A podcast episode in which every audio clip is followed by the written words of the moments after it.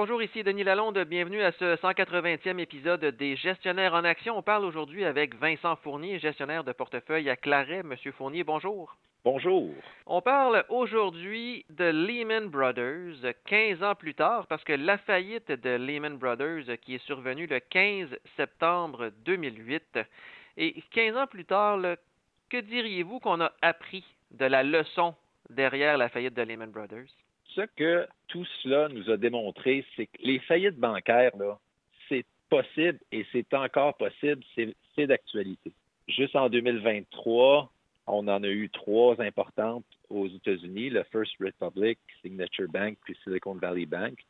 Puis il y a aussi eu quelque chose de très important en Suisse, le Crédit Suisse qui a été obligé d'être avalé par UBS, euh, qui était effectivement euh, sur le bord euh, d'une faillite.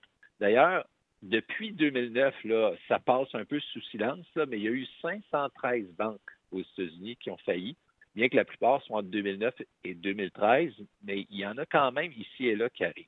Sans oublier que quelque part en 2008 au Canada, ça a quand même passé assez proche. ça n'a pas fait euh, tant de manchettes, là, mais il a fallu à quelque part une intervention de la Banque du Canada pour assurer une bonne continuité des prêts interbancaires. Grosso modo, ce qui est arrivé, c'est que la, Banque du Canada a dit ben continuez à prêter de l'argent en vous. Je sais qu'il y, a du risque dans le système, mais je vais honorer les prêts, je vais garantir les prêts à partir d'aujourd'hui, ce qui a facilité le système. Mais ça a quand même passé très proche en 2008 au Canada, même si on a un système qui est beaucoup plus robuste. Et quelles sont les implications de tout ça là, encore aujourd'hui? Les implications de tout ça, c'est que les banquiers vont rester des banquiers. Les banquiers sont payés pour prendre du risque. Donc, grosso modo, ce qu'on va faire, c'est qu'on va essayer de leur mettre de la réglementation pour les empêcher d'avoir l'appétit plus grand que la panse. Puis, ce qui est arrivé suite à Lehman Brothers, c'est qu'il y a eu une grosse discussion sur les institutions qui sont trop grosses. Aux États-Unis, on les appelait les, les institutions qui sont too big to fail. Alors, c'est quoi ça? Ce sont tout simplement des institutions qui sont importantes, sont tellement imbriquées dans le système qu'une faillite entraînerait probablement une réaction à la chaîne qui rendrait le, système euh, très sensible, disons. tout ça, c'est qu'on a augmenté la réglementation de façon considérable dans le système.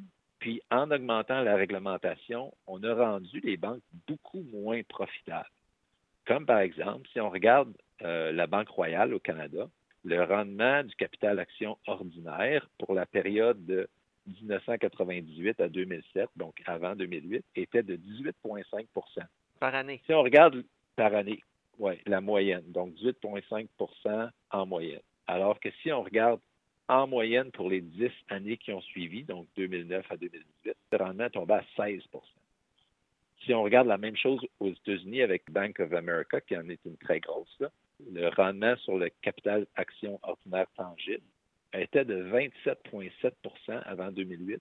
Et après 2008, tout simplement, c'était de 7% ça, a baissé beaucoup, beaucoup, beaucoup. ça a baissé du deux tiers. Et justement, comment les investisseurs doivent réagir face à la baisse de la rentabilité du secteur bancaire, selon vous?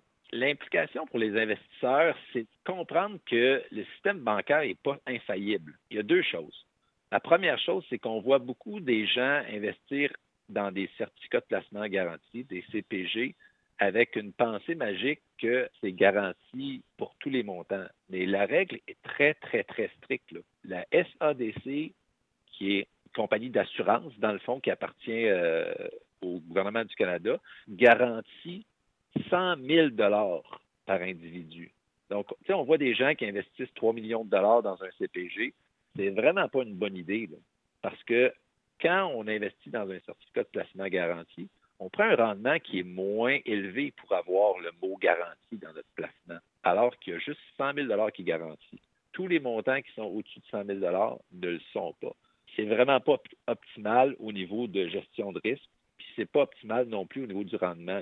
Alors, on, devrait plutôt regarder dans des obligations bancaires ou à ce moment si on veut vraiment une garantie dans les produits gouvernementaux. Puis la deuxième implication, c'est que on voit des gens qui jurent beaucoup par leur action euh, bancaire, la Banque nationale, la Banque royale, la Banque euh, TD, qui, qui ont fait beaucoup, beaucoup, beaucoup d'argent dans les 20-30 dernières années, ce qui est très vrai. Par contre, avec l'augmentation de la réglementation, ça rend le processus beaucoup plus difficile à calquer pour les 20 prochaines années. Alors, je ferai attention de trop surinvestir dans le domaine bancaire. Mais justement, vous avez parlé du secteur bancaire canadien. Est-ce que le secteur ici au Canada est plus solide qu'aux États-Unis au moment où on se parle? Oui, le secteur le bancaire au Canada est beaucoup plus solide qu'aux États-Unis pour deux raisons. La principale raison, c'est que c'est un oligopole. Hein. C'est un monopole qui est séparé euh, avec quelques joueurs, comparativement aux, États-Unis, qui, est beaucoup plus un environnement de marché. Alors, un oligopole, ben, ils sont pas capables d'être plus profitables que dans un environnement de marché à cause de la compétition. Puis deuxièmement, les instances de réglementation sont beaucoup plus strictes au Canada qu'aux États-Unis, ce qui rend les banquiers un peu plus conservateurs. Et pour les investisseurs canadiens, qui veulent battre l'indice Standard Poor's TSX euh, dans leur placement à chaque année. Évidemment, le secteur financier représente à peu près le tiers de l'indice principal de la Bourse de Toronto. Comment est-ce qu'on doit jouer le secteur pour arriver à générer des rendements supérieurs à l'indice? Bien, écoutez, le secteur bancaire demeure quand même un incontournable au Canada.